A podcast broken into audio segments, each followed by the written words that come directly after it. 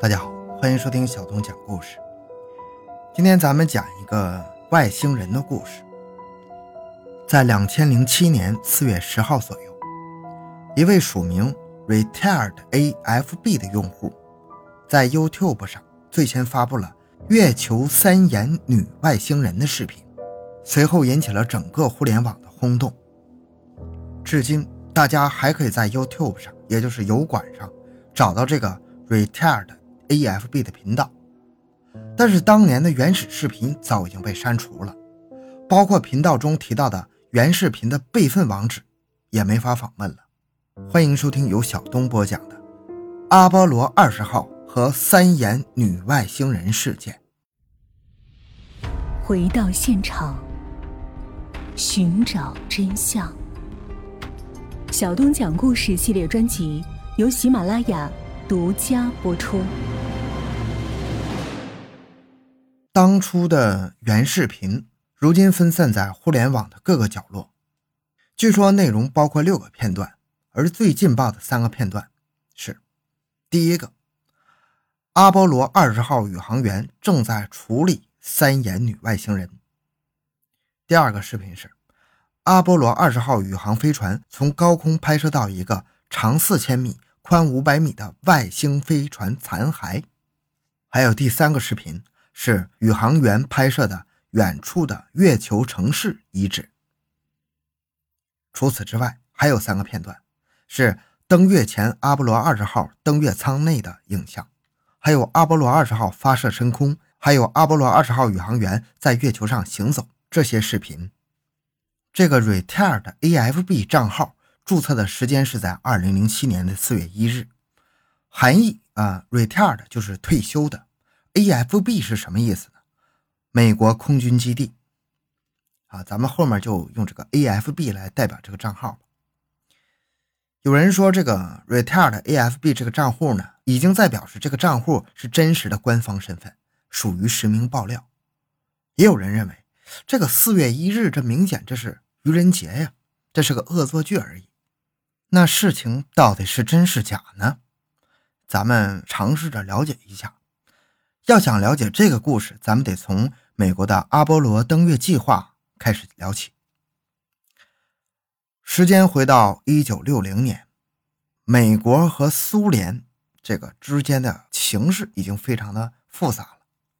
在航天领域和导弹领域，苏联是明显领先于美国的。当时的美国总统竞选人抓住了民众这个情绪，在竞选中就疯狂承诺。如果他当选美国总统，一定会在任期间让美国反超苏联。果不其然，这位竞选人成功当选了美国第三十五任总统，他就是约翰·肯尼迪。而他主导的这场反超苏联的计划就是阿波罗计划。七年之后，一九六七年，一切准备就绪，但是阿波罗一号出师不利，三名宇航员牺牲了。又过了一年。一九六八年，阿波罗计划直接跳到了七号。阿波罗七号完成了载人环绕地球飞行。同年的阿波罗八号、九号、十号又完成了载人环绕月球飞行、载人太空对接、太空行走等任务。一九六九年，阿波罗十一号全球直播，阿姆斯特朗登上月球，说出了那句：“我的一小步，人类的一大步。”这之后登月的还有阿波罗十二号、十三号、十四号、十五号、十六号和十七号。除了十三号登月失败以外，十一号到十七号都成功登月了。再然后就是被取消的阿波罗十八号、十九号和二十号。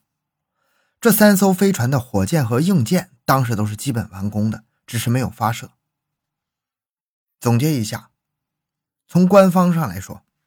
一九六九年到一九七二年，阿波罗十一号、十二号、十四号、十五号、十六号、十七号，人类一共去了六趟月球，平均八个月一趟。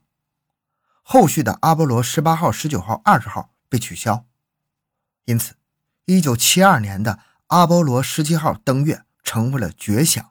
将近五十年过去了，至今人也再也没有登上过月球。本来这个故事呢，就这么截止了。倒是到了二零零七年，AFB 的视频出现之后，我们听到了一个和官方说法不一样的版本。AFB 声称，他就是执行阿波罗二十号任务的三位宇航员之一，他叫威廉·拉特里奇。他上传的视频全部来自阿波罗二十号飞船上的摄像机。据他说，阿波罗二十号是一次美苏联合的秘密月球任务，时间是在一九七六年八月。执行任务的三个宇航员分别是他自己，就是威廉·拉特里奇，还有美国宇航员莱昂纳斯奈德，还有著名的苏联宇航员阿列克谢莱昂诺夫。在这个故事中，阿波罗十八号、十九号在月球上探索了很多可疑的遗址遗迹，获得了很多不为人知的惊人发现。另外，十八号、十九号还锁定了一处早在阿波罗十五号时期就发现的一个可疑地点——南纬十九度、东经一百一十七点五度，这里有一个长四千米、高五百米的外星飞船遗址。这张照片今天依然可以查询到。但是查询之后就能发现，跟 NASA 公布的版本和保存在 USRA 的，也就是大学空间研究学会的数据库中的原始版本不同。NASA 版的照片中，其他地方都很清晰，唯独飞船地点出现了不正常的模糊，而原始版中飞船的轮廓非常清晰。接着，阿波罗二十号登月，宇航员在月球上一共工作了三天，彻底探索了这艘外星飞船。在飞船中发现了很多难以置信的东西，甚至还发现了一个三眼的女外星人，并将她带回了地球。AFB 用视频讲了一个如此惊悚的故事，理所当然会有无数人开始研究这个故事的真伪。探究的焦点主要有两个：第一，AFB 的身份是否真实；第二，视频本身是否真实。很快，两千零七年五月二十三日，一位叫做卢卡的意大利爱好者联系上了 AFB，并采访了他。采访实录现在还流传在网络上，俗称“拉特里奇档案”。但是卢卡说他从没见过 AFB，采访是通过网络完成的。在这份采访中，卢卡开门见山说出了采访的目的，他就是要用各种刁钻的问题来帮助网友验证 AFB 身份的真伪。首先，AFB 介绍了自己的身份。他说自己是一位七十六岁的老人，出生在比利时，是美国公民，如今居住在卢旺达，曾经是美国空军的雇员，负责研究俄罗斯航空航天技术。但他不是 NASA 的雇员，NASA 宇航员几乎都是西点军校毕业的，而他之所以能成为阿波罗二十号的宇航员，是因为他是极少数不相信上帝的宇航员之一。从一九七六年开始，不相信上帝成了选拔宇航员的一条准则，直到一九九零年，这条准则才结束。他于一九九零年来到卢旺达，原因是因为追随一个女人。从那以后，他就几乎不再使用英文了，所以他在互联网上留下的文档中会出现很多的文法错误。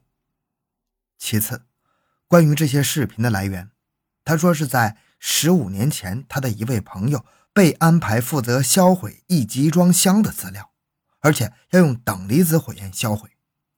后来，出于人类好奇的本能，他的朋友将其中的一些资料转交给他了。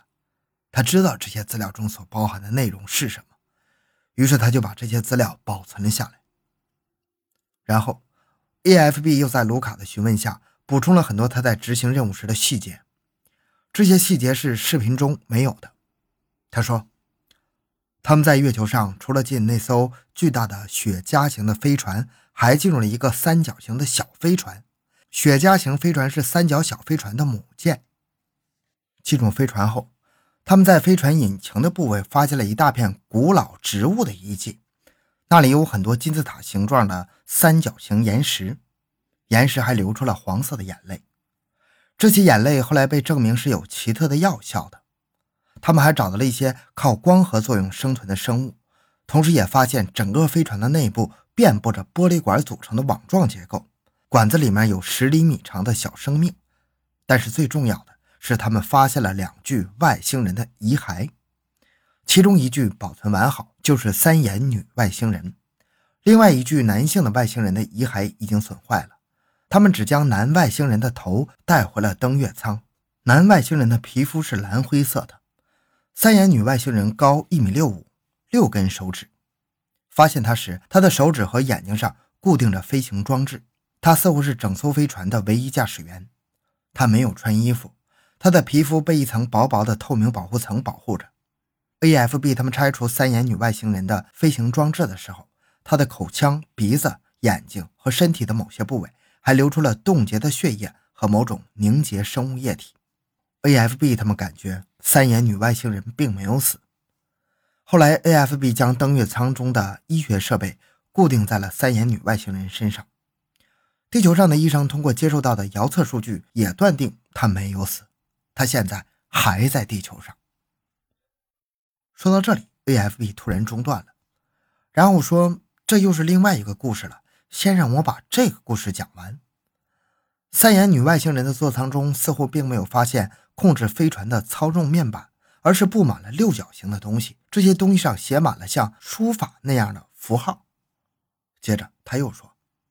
月球上的城市在他们的任务中叫做一号站，但是这个一号站似乎是一个货真价实的太空垃圾，里面到处是废弃物，遍地的黄金零件，这些零件中又带有书法一样的符号。他们在考察的过程中，通过飞船上的陨石坑的密度，初步推测出来，这艘飞船在月球上已经停留了十五亿年。但是回到地球之后。专家们对飞船的年代判定和更详细的研究，他们就无从知晓了。采访结束后，卢卡还在文档中补充道：“他请教过一些影视专业的朋友，朋友们都断定，这些视频本身都是用七十年代的设备拍摄的。视频中的登月舱、月球地表、外星飞船、三眼女外星人，都不像是普通的道具。”卢卡也说。他在与 AFB 的访谈中，还问了很多关于拍摄设备、任务历史细节方面的问题，AFB 都能够合理的回答。其次，他请朋友分析过视频中的登月舱面板之后，发现这些面板是合理的。最终，卢卡得出结论：视频本身是真实的。如果要伪造这个视频，那也一定是大师级的团队。他们必须了解很多七十年代的设备细节，阿波罗航天器以及俄罗斯航天技术的细节。另外，他们还要具有高超的蜡像技术，才能做出如此逼真的三眼女外星人道具。AFB 在采访过程中承诺过，卢卡将会在二零零七年九月之前公布更多的视频。他还承诺过，稍晚些会传给卢卡一份证明他身份的官方资料。但是这一切似乎从采访的那一刻起就彻底的石沉大海了。AFB 从互联网上彻底消失了，至今再也没有出现过。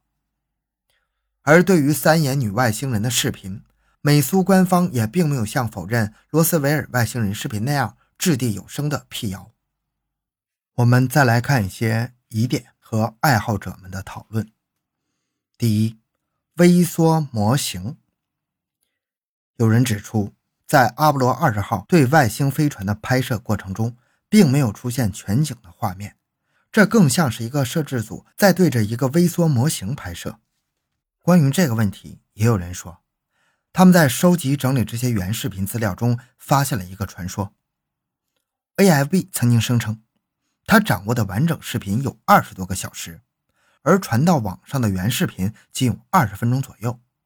而这个传说似乎是有可能的，比如他们提供了一段仅流传于中文互联网上的视频资料，这些资料中有外国网站上从没出现过的视频资料，这些视频中出现了全景的外星飞船。第二，造假素材，有人指出，原视频中月球城市的那段影像明显是在对着一张画布拍摄的，而不是真实的三维空间。同时，还有人找出了月球城市的原始素材，说这是一张1978年的科幻作品。但是，也有人说，AFB 在采访中也说了，他为什么承诺卢卡会在2007年9月前发出所有的视频？那是因为他知道官方将会用更多的假视频来混淆他的真视频，而他战胜官方的武器则是时间。AFB 预计官方展开行动的时间就是在2007年9月。这段月球城市的视频其实并不是在 AFB 发布的原视频中，而如今所有的原始资料已经不复存在了。究竟哪些是 AFB 的原始资料，哪些是被人事后加入的资料，已经无从分辨了。第三个，不戴手套。有人指出，视频中他们在登月舱中为三眼女外星人拆除面部设备时，竟然没有戴手套。